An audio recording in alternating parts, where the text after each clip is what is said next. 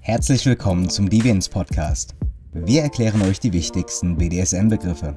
Kurz, snackisch und garantiert schmerzlos. Ich bin der Schredder und ich erkläre dir in dieser Folge den Begriff pervers.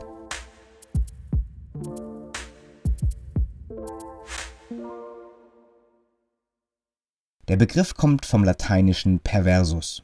Die Übersetzung bedeutet ursprünglich verkehrt oder umgedreht. Größtenteils wird das Adjektiv bezogen auf Sexualität verwendet. Oft spricht man auch bei Verhaltensweisen, die nicht dem ethischen Konsens der Mehrheit entsprechen, von pervers. Letztendlich bezeichnet man sogar kriminelle Abscheulichkeiten so.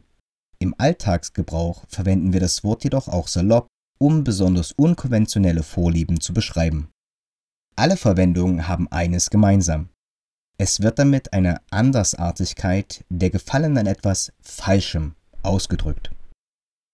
Perversität entsteht zum größten Teil im Auge des Betrachters. Jan Wöllert. Dieses Zitat beschreibt gut, warum von uns keine Praktik oder Person als pervers gelabelt wird.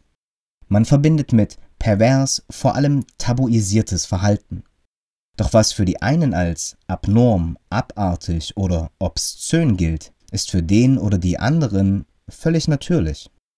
Gerade Kings und Praktiken im BDSM-Bereich werden von Vanillas oft als pervers empfunden, weil diese ungewohnt, bizarr oder absurd erscheinen.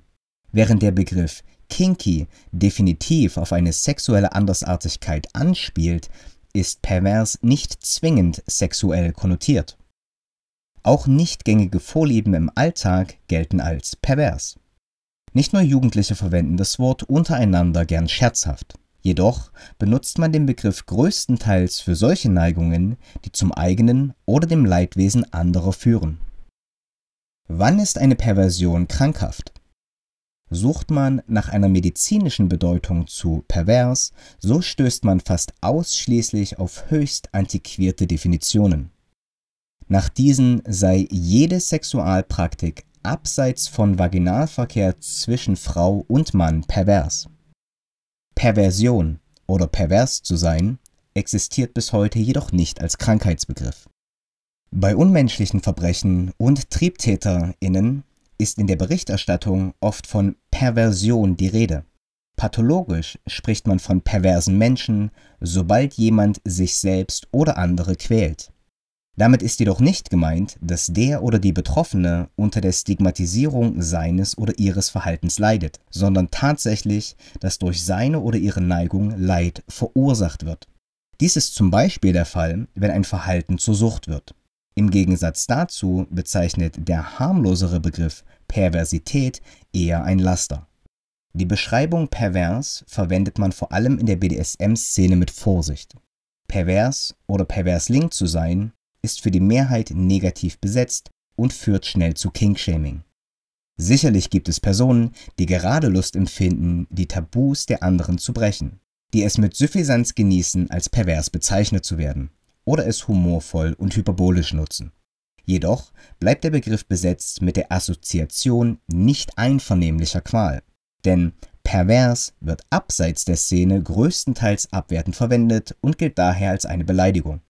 Es ist höchst diskriminierend, Menschen aufgrund ihrer sexuellen Vorlieben das Gefühl zu geben, unnormal, abartig oder gefährlich zu sein. Jeder definiert und interpretiert das Wort für sich anders. Deshalb verwenden wir es besser einmal zu selten als einmal zu oft.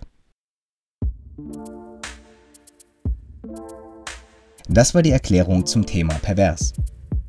Du möchtest BDSM und Fetisch-AnhängerInnen kennenlernen, aber weißt nicht wie? Deviants ist eine Kennenlernplattform für Menschen, die sich unwissentlich voreinander verstecken. Den Link zur kostenlosen App findest du in den Show Notes.